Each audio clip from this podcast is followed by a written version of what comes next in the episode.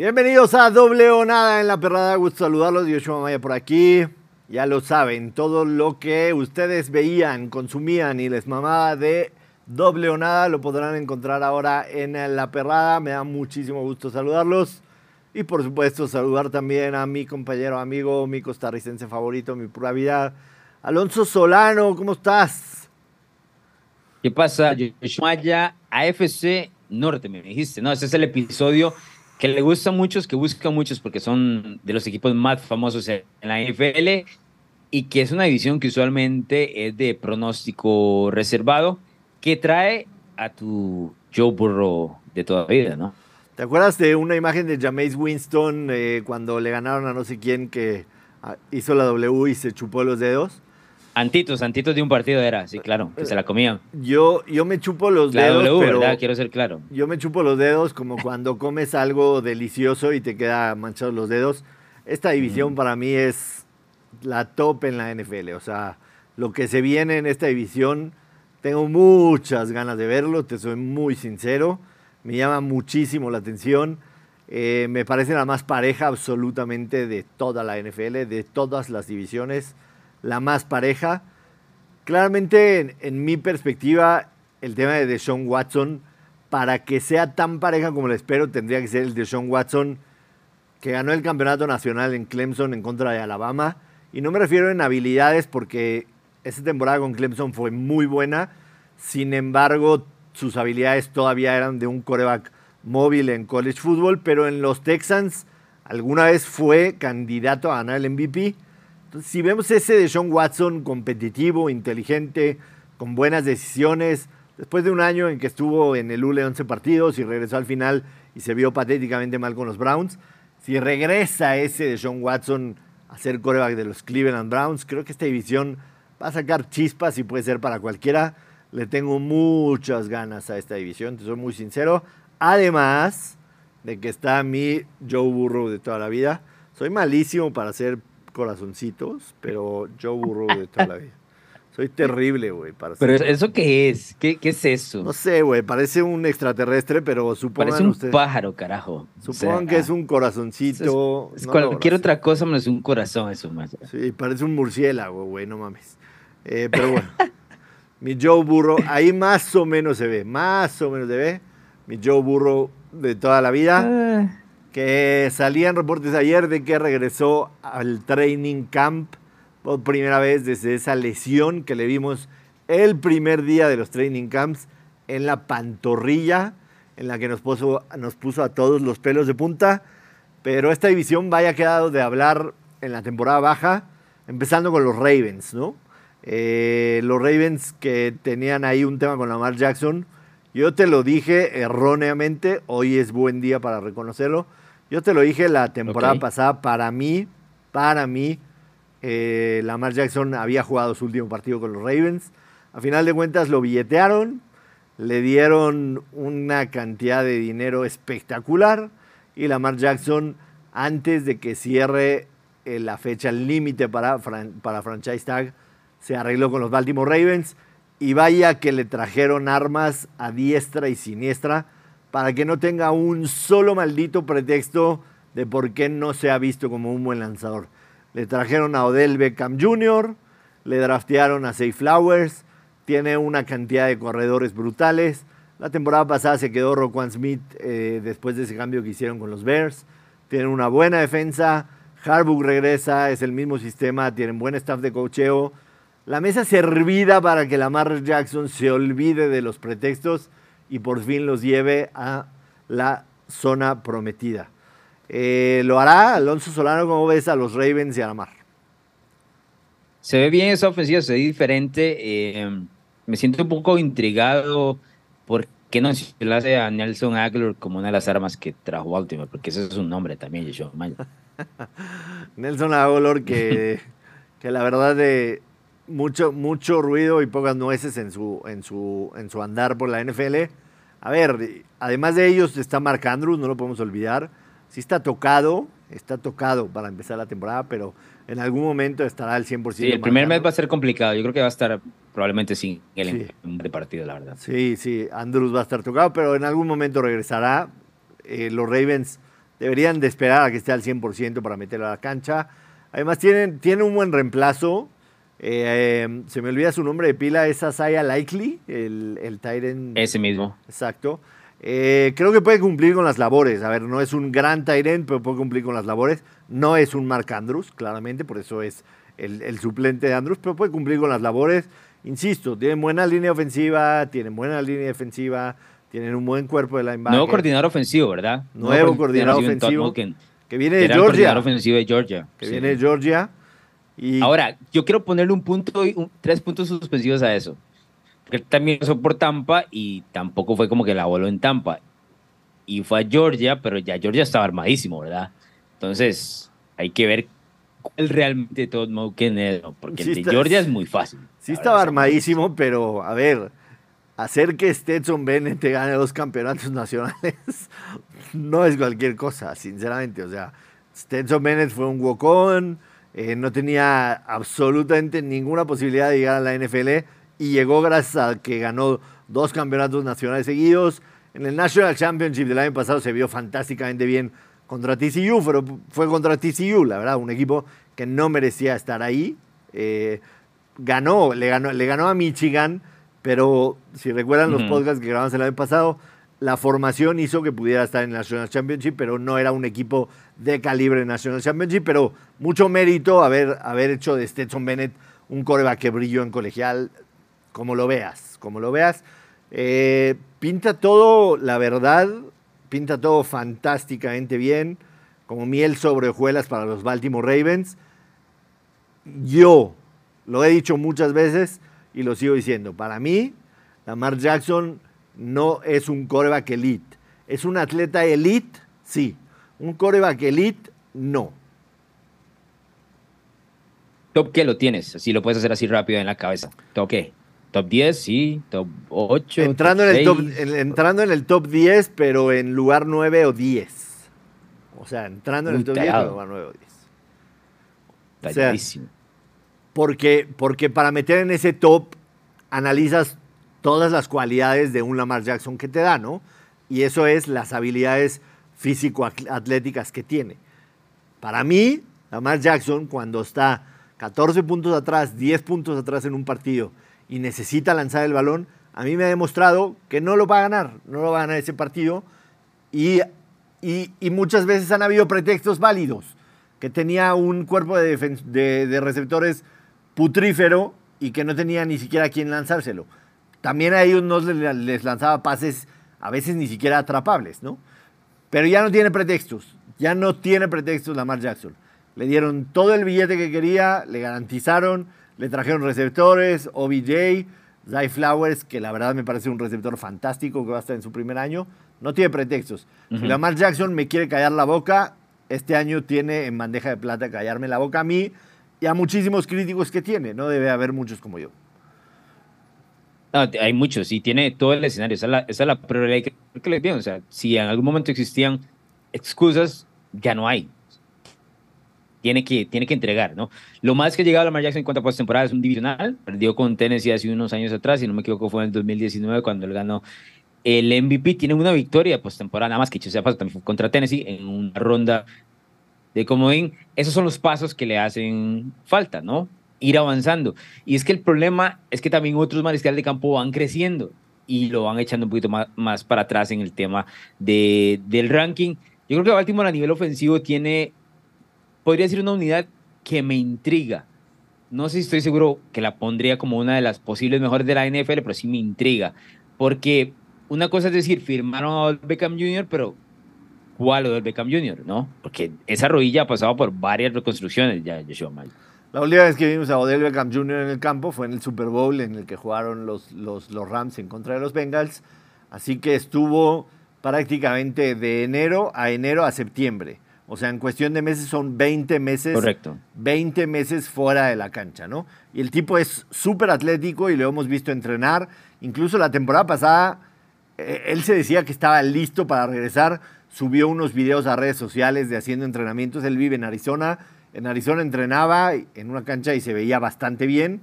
No regresó la temporada pasada, se esperó. Los Ravens le dan un contrato de un año para demostrar lo que puede hacer.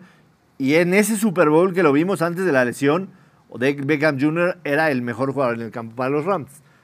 Si vemos ese, ya no estoy hablando del de los Giants, si vemos ese Odell Beckham Jr., creo que los Baltimore firmaron una ganga. Yo no sé si lo pondría como una ganga, la verdad, que sí le dieran un buen billete, pero eh, se ajustaría su contrato en este caso, porque son 15 millones eh, buscando con incentivos casi 18, es un número bastante alto. Ahora, yo creo que sea ya de los mejores wide receivers que hay en la NFL, pero sí todavía te marca una diferencia. si lo tienes en la alineación, tienes que saber dónde está, tienes que marcarlo, muchas veces tienes que dobletearlo, es, o sea, se vuelve una complicación.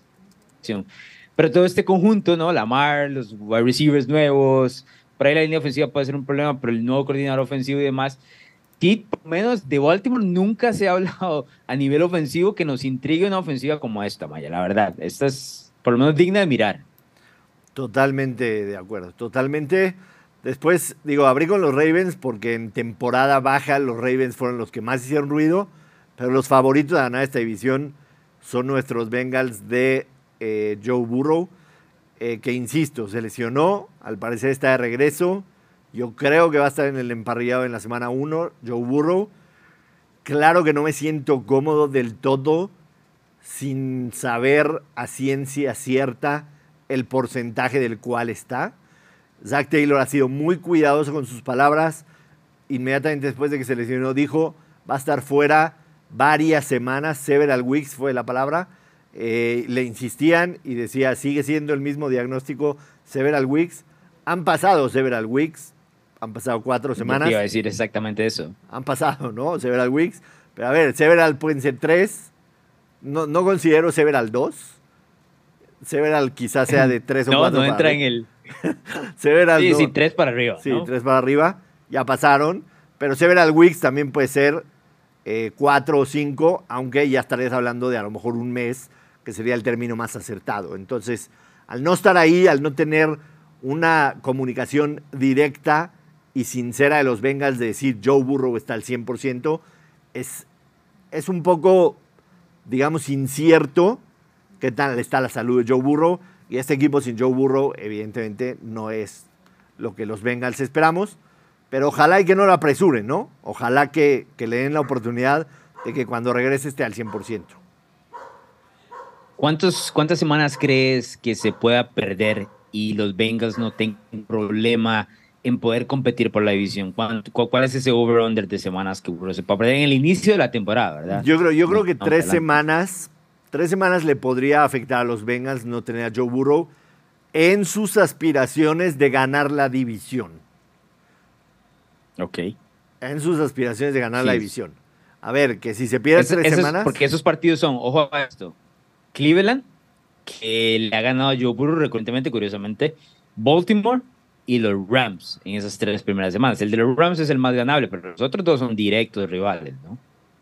Totalmente. Si, si juega Burrow, los tres son ganables. Si no juega Burrow, un 1-2 sería maravilloso. Entonces es un, es un gap de dos partidos considerable y más que las dos derrotas teóricamente serían contra rival de división. Entonces estás dando un hándicap importante si Joe Burrow se pierde esas semanas. Habrá que esperar la próxima semana que empiece la NFL qué se dice de, de Joe Burrow. Y después está el tema de, eh, la verdad es que, por más sorpresa que sea para mí, eh, Cleveland es más favorito en la división que, los, que los Steelers. Para mí es una gran sorpresa que, que así sea. Lo entiendo, pero igual no me deja de sorprender. Cleveland básicamente es el mismo Cleveland, ahora sin Karim Hunt quizá, pero con un año más de trabajo de Sean Watson, quitarle ese todo, todo el sarro que tenía, todo ese óxido que tenía, toda la crema de masajes que se dejó en el cuerpo, quitárselo ahora. No, bueno, macho. es que a lo, mejor eran tantos masajes que se le hizo una piel dura, güey. A lo mejor por eso estaba duro, ¿no? O sea, no sé, güey, no sé. Sea, quitarle toda la mierda que traía encima, inclusive legalmente, ¿no? Traía demandas encima, 24 demandas. A ver, eso mentalmente te afecta a final de cuentas. Ya se quitó todo. Todo lo que usted quiera ya se lo quitó. Este, y, y, de Sean Watson le dieron un contrato que no tiene ningún sentido, 200 millones de dólares garantizados. rompió el mercado, hizo que Lamar Jackson se encabronara. Tiene que demostrar Deshaun Watson que vale algo. No sé si vale, no sé si va a valer jamás lo que le pagaron por él, pero te lo he dicho muchas veces, alguien vale lo que le pagan por él y al final de cuentas los Browns pues lo pagaron, han hecho muchas pendejadas los Browns a lo largo de la historia, quizá esta sea una más de tantas y de las que faltan, pero todo dependerá de Sean Watson para que este equipo camine. Tienen, tienen una defensa respetable, tienen en, Nick Show uno de los mejores running backs de la liga. Eh, a Mari Cooper se vio bastante bien el año pasado. Tienen un buen par de ends. Es de Sean Watson la clave para que este equipo camine. Es todo, ahí termina, ahí empieza y termina todo, la verdad. Porque la línea ofensiva también, si nos ponemos quisquillosos, puede ser una de las segunda, tercera mejor en toda la NFL. Eh, tienen talento de arriba para abajo. Eh, acaban de hacer un cambio por el Elijah Moore, que estuvo curiosamente el año anterior en la carrera en, Nueva York porque no lo dejaban jugar. Y va ahora a ayudar a una ofensiva de Cleveland, que si bien es cierto, eh, le gusta correr y mucho de play action y más, si su mariscal de campo hace lo que todos esperamos, que, sea, que seamos honestos, si Sean Watson está a un nivel del que espera, es un jugador top 10 de la NFL. Cuidado y, me empujas un poquito más, porque el talento del tipo, antes de todos los problemas, era brillante, ¿no? Somos honestos. Killian puede dar muchísimo de qué hablar. De hecho, he visto y varias gente que comenta el tema de las predicciones y demás, mucha gente atreviéndose a poner a los Browns en postemporada por encima de muchos equipos eh, que ya hemos eh, conversado tal vez en las probabilidades de apuestas tienen mejores números. Cuando estás buscando ese caballo negro dentro de la AFC, Cleveland salta para, muchos, para mucha gente, la verdad, Choma. Entiendo el punto, pero para mí, para mí, Deshaun Watson hoy no está ni el 50% de lo que fue en su primero o segundo año con los Texans o esa, esa, esa casta de campeón de competitividad que le vimos en Clemson y esa va a ser la base de los picks que voy a dar. Y para mí Cleveland va a quedar último de la división. Hablabas de caballo negro. Para mí el caballo negro de la división de la AFC es Pittsburgh definitivamente. Sé que, sé que para empezar a hablar de Pittsburgh, empiezas, y no de Pittsburgh, de todos los, de todos los equipos de la NFL, lo primero que tienes que mencionar es su quarterback. Es Kenny Pickett, es su segundo año eh, interrogantes, ni siquiera fue titular las primeras semanas, estaba Trubisky, pero para mí es un coreback que, que demostró cosas el año pasado, demostró cosas interesantes, de la cual puedes construir hacia arriba, que es un coreback que lee bien la bolsa, que tiene buena presencia, que tiene movilidad, que no le da miedo ir a pases largos, que sabe que tiene dos receptores abiertos con mucha capacidad de bajar balones que no sean lo preciso que tiene Mahomes que tiene un buen par de corredores, que tiene una defensa que cuando está TJ Watt es otro pedo, que tiene también, la realidad es uno de los mejores coaches, nos guste o no. Decir que en 16 años Michael Tomlin no ha tenido una, una temporada perdedora en la NFL, está cabrón por donde lo veas. O sea, haya tenido a quien haya tenido, ni siquiera Belichick, ¿no? O sea, ni siquiera Belichick ni siquiera Andy Reid, de los mejores coaches que me digas, 16 temporadas al hilo sin tener una temporada con récord perdedor, no es cualquier cosa. No, tiene un valor, eso tiene un valor y hay que aceptarlo y, hay que reconocerlo. El punto es cuánto valor tiene eso también, porque si voy del otro lado, quiero jugar este abogado, Mike Tomlin tiene cinco años de un partido postemporada, ¿no? cerrando la carrera en Roethlisberger y ahora en el cambio con Kenny Pickett, yo entiendo que, por supuesto, es un cambio que le cuesta mucho a los entrenadores más que sea uno de los mejores de, de la historia. Por ejemplo, el caso de Belichick le costó mucho el cambio con Tom Brady, ahora lo estaban haciendo Roethlisberger Kenny Pickett. Yo sí he notado, Joshua Maya, en redes sociales, en artículos, en videos y demás, hay, hay mucho furor por esos Steelers. Hay, hay, hay mucha gente montándose en este tren de, de Pittsburgh. ¿No te da un poco de miedo que, que la gente esté llamando tanto a los Steelers? Lo, lo, hemos platicado aquí en la perrada con el tema del hype de los Lions, ¿no? Eh, para mí los Lions son el equipo que más hype tiene en la NFL hoy en día, con el tema de Dan Campbell y cómo cerraron la temporada pasada. El, el hype de los Lions es diferente al hype de los Steelers. El hype de los Lions es, güey, estamos listos para reventar madres, estamos al nivel de Filadelfia y de los 49ers y de Dallas en la NFC, somos favoritos para ganar la división. El hype de los Steelers es de ser el caballo negro. ¿Sí me entiendes? O sea, son, son dos hypes distintos. Uno es, güey. Expectativas completamente distintas. Exactamente. Uno es, güey, ya estamos en la crema y la nata del NFL. El otro es, somos un equipo menospreciado y que podemos ser la sorpresa. Entonces, para mí son dos hypes diferentes. Normalmente, y te lo digo por una vasta experiencia, recordarás que en 2018 o 2019 Trubisky era el favorito para ganar el MVP y los Chicago Bears el ticket más metido y todas esas chingaderas. Pero eso era plata, era plata tuya nada más. Ah, era toda, tu, toda tu, fortuna. No es cierto, era, era favorito en Las Vegas para Trubisky MVP y para Chicago ganar el Super Bowl. Y este año el favorito para ganar el MVP en Las Vegas, los más tickets los tiene Justin Fields, cosa que me caga porque ya me la sé cómo termina esto. Pero este, a lo que iba es, normalmente cuando tienes un hype así de alto en la NFL y pones tus expectativas en el cielo, aquí hasta donde está el perro de la perrada. Güey, está larguísima mi brazo. Yo debí de ser jugador de la NBA, no mames. Este... No, igualito estás. Cuando tienes el hype tan alto, pones tus expectativas tan altas que llegar a las expectativas es complicado. Superarlas es todavía más. Entonces, sí creo que es diferente el hype de los Lions al de los Steelers y entiendo tu punto. Pero para mí, los Steelers tienen mucho valor porque yo sí les veo posibilidad de competir en esta división, de estar a la par por lo menos de los Ravens. O sea, hoy me pones, hoy me pones un, un Pittsburgh Ravens en Pittsburgh y para mí Pittsburgh debería ser favorito. No tengo aquí la lista de los momios de toda la temporada de Pittsburgh, pero hoy un Pittsburgh Ravens en la semana 3 en Heinz Field, para mí Pittsburgh debería ser favorito en ese partido. Por dos puntos, por tres puntos, la localidad, lo que quieras, pero así lo pongo. ¿Lo veo mejor que Cleveland? Definitivamente sí. Creo que están abajo de los Bengals con un Joe Burrow sano, pero para mí Pittsburgh puede competir en esta división sin duda alguna.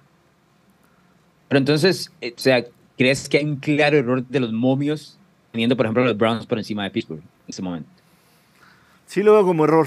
No tengo, o sea, a ver, inmediatamente al decir sí lo veo como error, estoy aceptando mi pendejosidad porque yo no sé más que la gente de Las Vegas. ¿Estás de acuerdo? O sea, es como si yo voy a, decirle a un eh, físico químico que, que, la luna de ayer no era azul, era, era, era amarilla, ¿no? O sea, me va a mandar la chingada. No, no, pero los números en, los, en la gente que hace las apuestas y las probabilidades también se equivocan, ¿no? O sea, se equivocan, hay muchos factores. Sí, se equivocan, sí, pero ellos tienen miles de herramientas a la mano que yo no tengo y yo simplemente... Sí, no, no están haciendo, no están poniendo el número y se están rascando la panza como tú ahorita mismo, ¿no? Exactamente, esa es la diferencia. Que puedo creer que hay un error, que haya un gap tan, digamos, Cleveland paga, vámonos ya a los, a los momios de, de ganar el Super Bowl. Cincinnati paga más mil por ganar el próximo Super Bowl, lo estamos viendo aquí en la pantalla de Play Do It. Los Ravens pagan más 1700 Cleveland paga más 3.400 y los Steelers pagan más 4.400. O sea, no solamente se me hace un error que Cleveland esté mejor que Pittsburgh, los, los Saints de New Orleans pagan exactamente igual que Cleveland. O sea, no me digas que los Saints tienen más posibilidades de ganar el Super Bowl que los Steelers. No te la compro. Los Steelers tienen exactamente el mismo medio que los, Denver los Broncos de Denver, que la temporada pasada fueron una estupidez. O sea, yo no la compro, sinceramente. Sinceramente no. Me parece que Pittsburgh sí está poco valorado. La temporada pasada tuvieron marca de 8-2 con TJ Watt en la cancha. 1-6 sin TJ Watt, 8-2 con TJ Watt en la cancha. Ah, ese es el, TJ Watt es todo, absolutamente todo. ellos son otra cosa cuando Watt está en campo y cuando está lesionado o algo más, o sea, el equipo se cae. A mí me, me intriga mucho los estilos, la verdad, porque sí escucho mucho ruido alrededor de ellos. Es mucha gente maya la que está con ellos, te soy Y entiendo que las, el hype y la expectativa, por ejemplo, cuando lo comparas contra Detroit, es, es distinto, pero no deja de, de golpearme los tímpanos el hecho de que tanta gente se está montando. Y sabes que cuando todo el mundo va para un lado, oye, que yo huyo, ¿eh? No es bueno. Pero este me llama mucho la atención.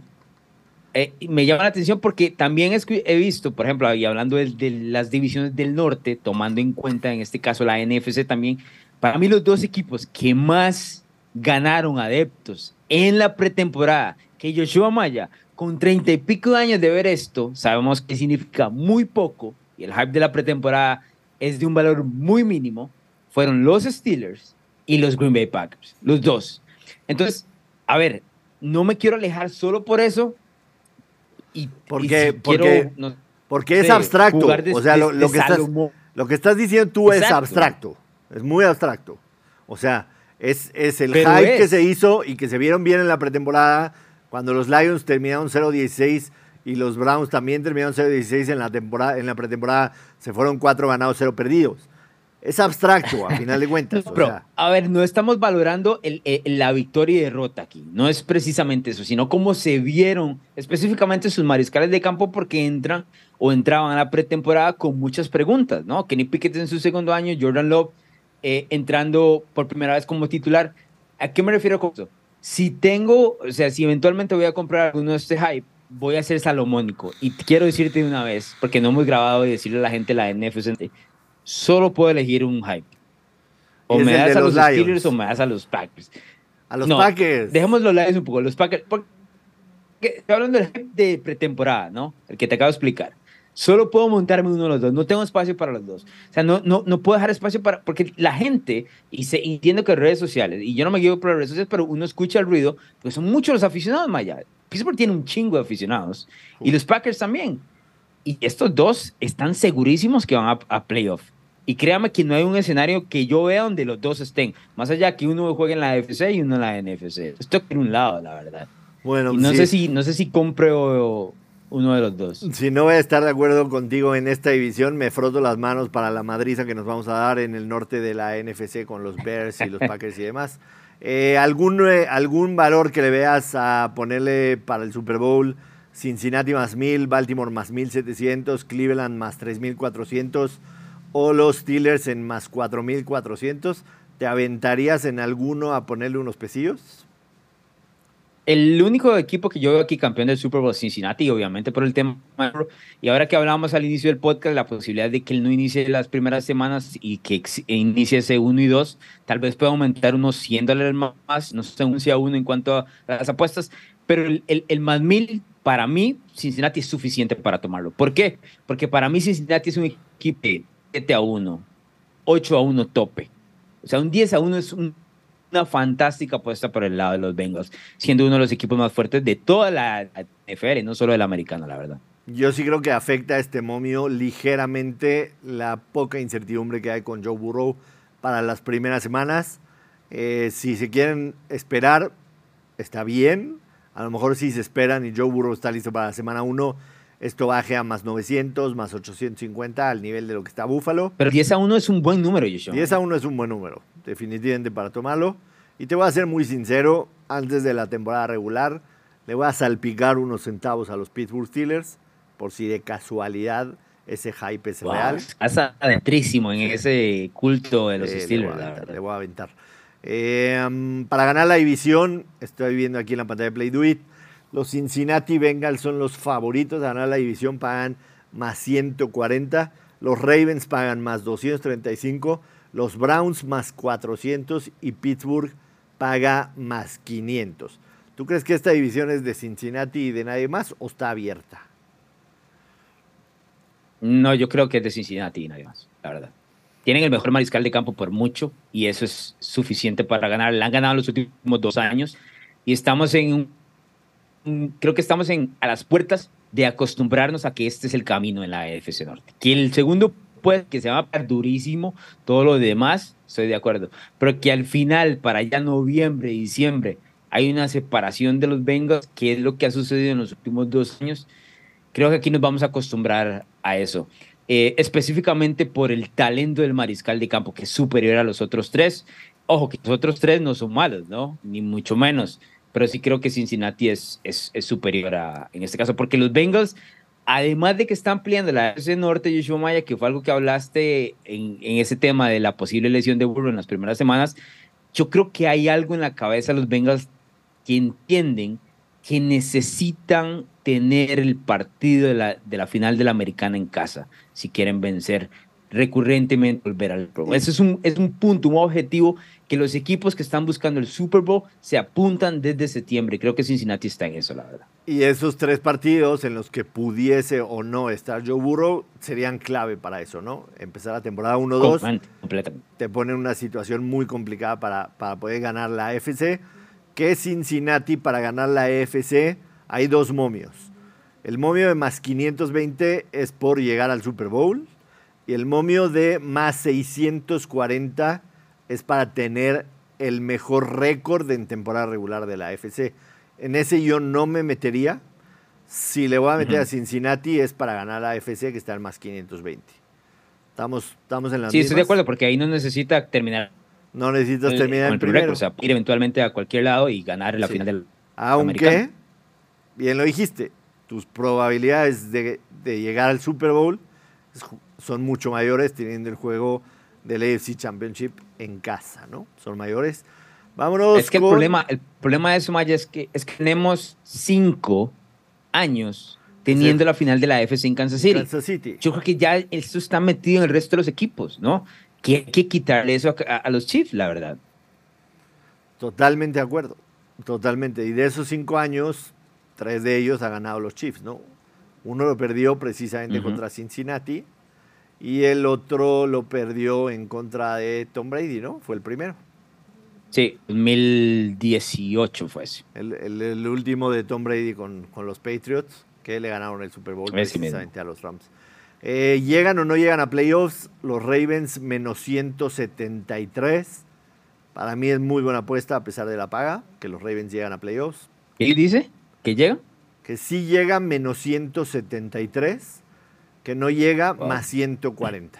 Yo sí los veo con uno de los siete boletos, soy muy sincero. O sea, pero entonces estás viendo tres equipos de esta división. Ese es el spoiler. No, dos equipos. Dos equipos. Solamente, o sea, Las Vegas, Las Vegas está viendo claramente en playoffs a Baltimore y a Cincinnati. Los Browns. No, no, no, pero yo estoy hablando de de Yoshua Maya. Ah, yo. Maya Vegas. Sí, yo tres. ¿Quién cuántos está viendo? Yo tres. Ah. Yo tres. Yo tres. Okay. Digo, entiendo que lo de Pittsburgh es arriesgado. Ahorita vamos a ver el momio, pero para mí, worth it, ¿me entiendes? O sea, vale la pena tirarle unos pesos. Baltimore menos 173, que sí llega, que no llega más 140. Insisto, yo los veo llegando y pagaría ese menos 173. Cincinnati menos 271, que sí llega que no llega más 215. Los Browns, menos 136, que no llega, que sí llega más 110, o sea, casi, casi un volado. Y finalmente los Steelers, al que yo les voy a salpicar. O sea, ve la diferencia. Menos 154 que no llega y que sí llega más, más 126. Que Pittsburgh sí, que, que Cleveland sí llega hasta más 110 y que Pittsburgh sí llega más 126 sea, son 16 centavos de diferencia de Cleveland a Pittsburgh. Algo hay ahí, o sea. Entiendo. Se está, en, esta apuesta, en esta apuesta, Las Vegas, el tío Play te está diciendo que tampoco está muy desacertado el hype de los Steelers. O sea, que tiene fundamentos, ¿me explico? Que tiene fundamentos. No, fundamentos tiene. Fundamentos tiene. Yo lo tengo que Claro, o sea, si notas, todo el equipo está armado. La única gran pregunta es un mariscal de campo que es joven de segundo año y el, en este caso el coordinador ofensivo que sí ha sido un problema en los últimos años, ¿no? Que es que estaría en casi que en su tercer año tratando de ver cómo sostiene su, su trabajo. El resto de las cosas tiene mucho sentido, porque la defensiva sigue siendo élite. George Pickens va a saltar a ser uno de los mejores wide receivers este año de la NFL. Yo creo que todo el mundo lo tiene claro. ¿No? Sí. Y, el equipo se mueve, se mueve. Yo entiendo, yo entiendo el hype. El tema es si Kenny Pickett puede sostener esos 17 partidos. No lo sabemos porque no lo hemos visto.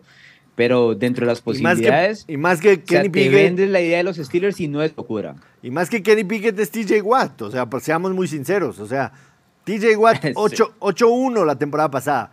O sea, si me dices que TJ Watt va a jugar, no te voy a decir 17 partidos, va a jugar 15 partidos TJ Watt.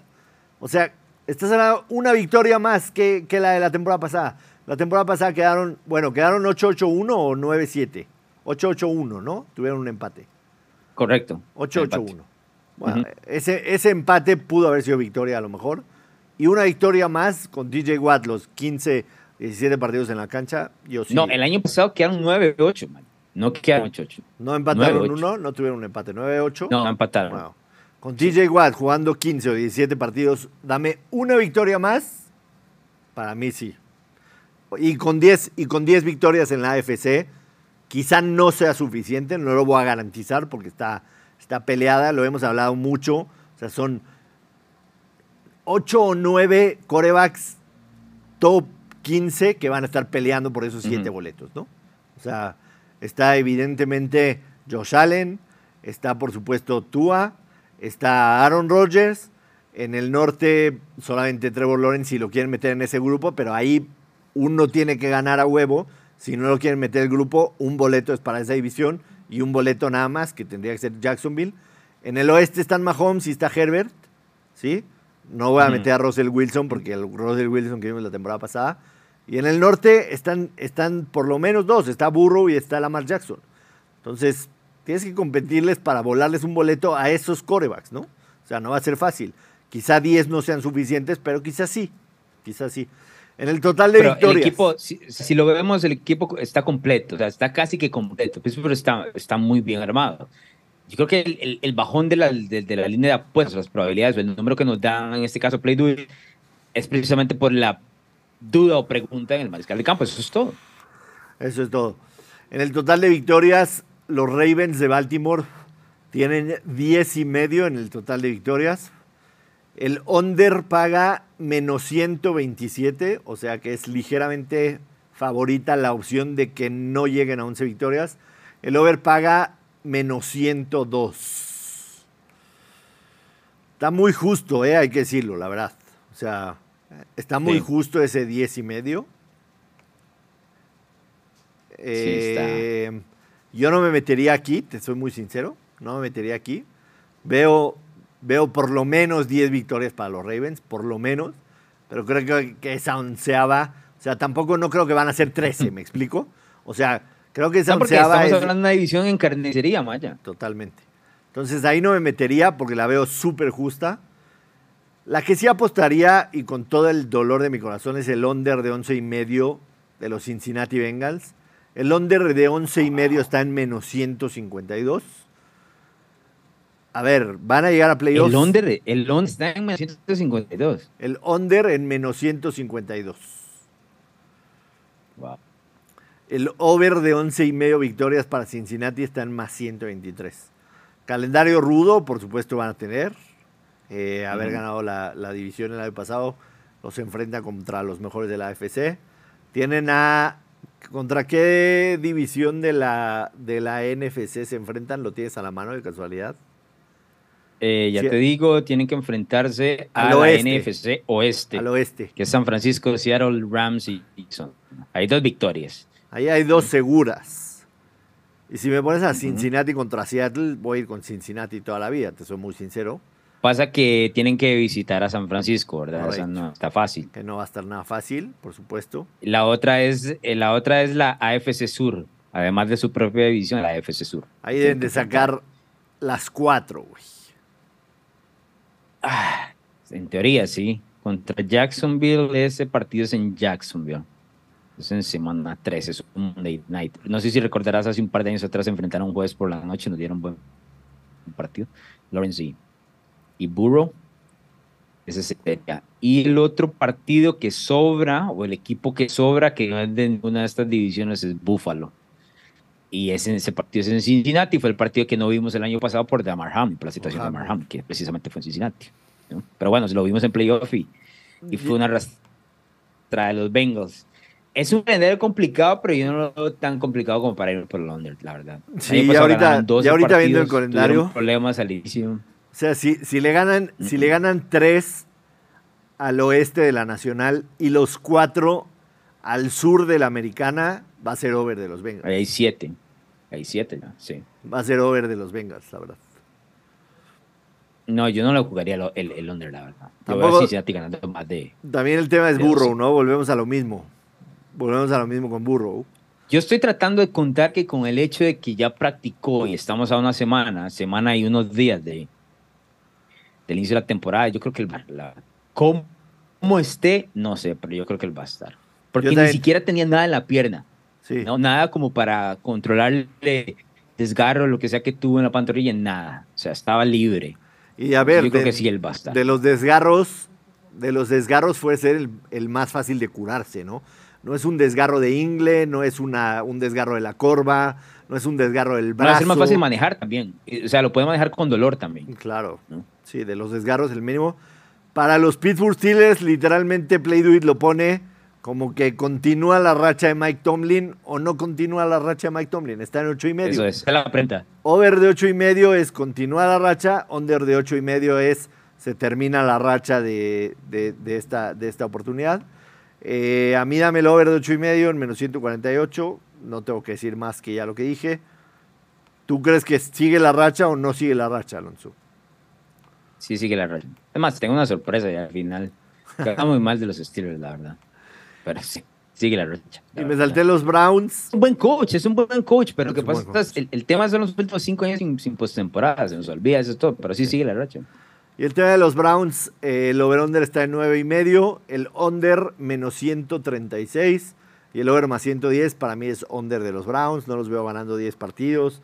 A final de cuentas son los Browns, eh, encontrarán la manera de cagarla de alguna otra manera. Si a veces se limita a eso, ¿no? ¿Eh? A veces se limita a eso, son los Browns, son, los, Lions. Son los Browns. ¿no? Son los Browns, sí, definitivo, son los Browns. Under de nueve y medio victorias para mí, sin duda alguna, y podría ser incluso mi mejor apuesta de, esta. ¿Sabes qué me caga de esto? De este tipo de comentarios, que es una realidad, pero no tienes cómo eh, hacerte responsable del, del, comentario en general. Porque, por ejemplo, no sé si se acordará cuando estábamos grabando el previo al Super Bowl, analizamos de arriba para abajo cada esquina, todo lo demás, y yo al final, ¿qué te dije? O sea, va a ganar los Chiefs porque tiene a Mahomes. Es tan simplista pero al final termina siendo cierto. realidad, así tan simple como eso. Tan simple, pero tan cierto a la vez, ¿no? Pero me caga que sea así, bro. Me caga, porque uno trata de dar como otro tipo de información, ¿no? Y al final, a veces se reduce solo a eso. Pues sí. Eh, la opción favorita para terminar 1, 2, 3, 4, la favorita, te vas a, te vas a volver loco. Aquí la estoy viendo en Play Do mm. La favorita es Cincinnati, Cleveland, Baltimore, Pittsburgh. Es la opción favorita. Aunque pagan más 600. Más 600. La segunda favorita es Cincinnati, Baltimore, Cleveland, Pittsburgh. Yo, yo me la voy a jugar y voy a pasar mi ticket al ratito. No voy a pasar mi ticket. Yo me la voy a jugar con un más 1100, que es Cincinnati, Pittsburgh, Baltimore, Cleveland. Qué mierda, porque la, a ver. Yo te iba a decir eso.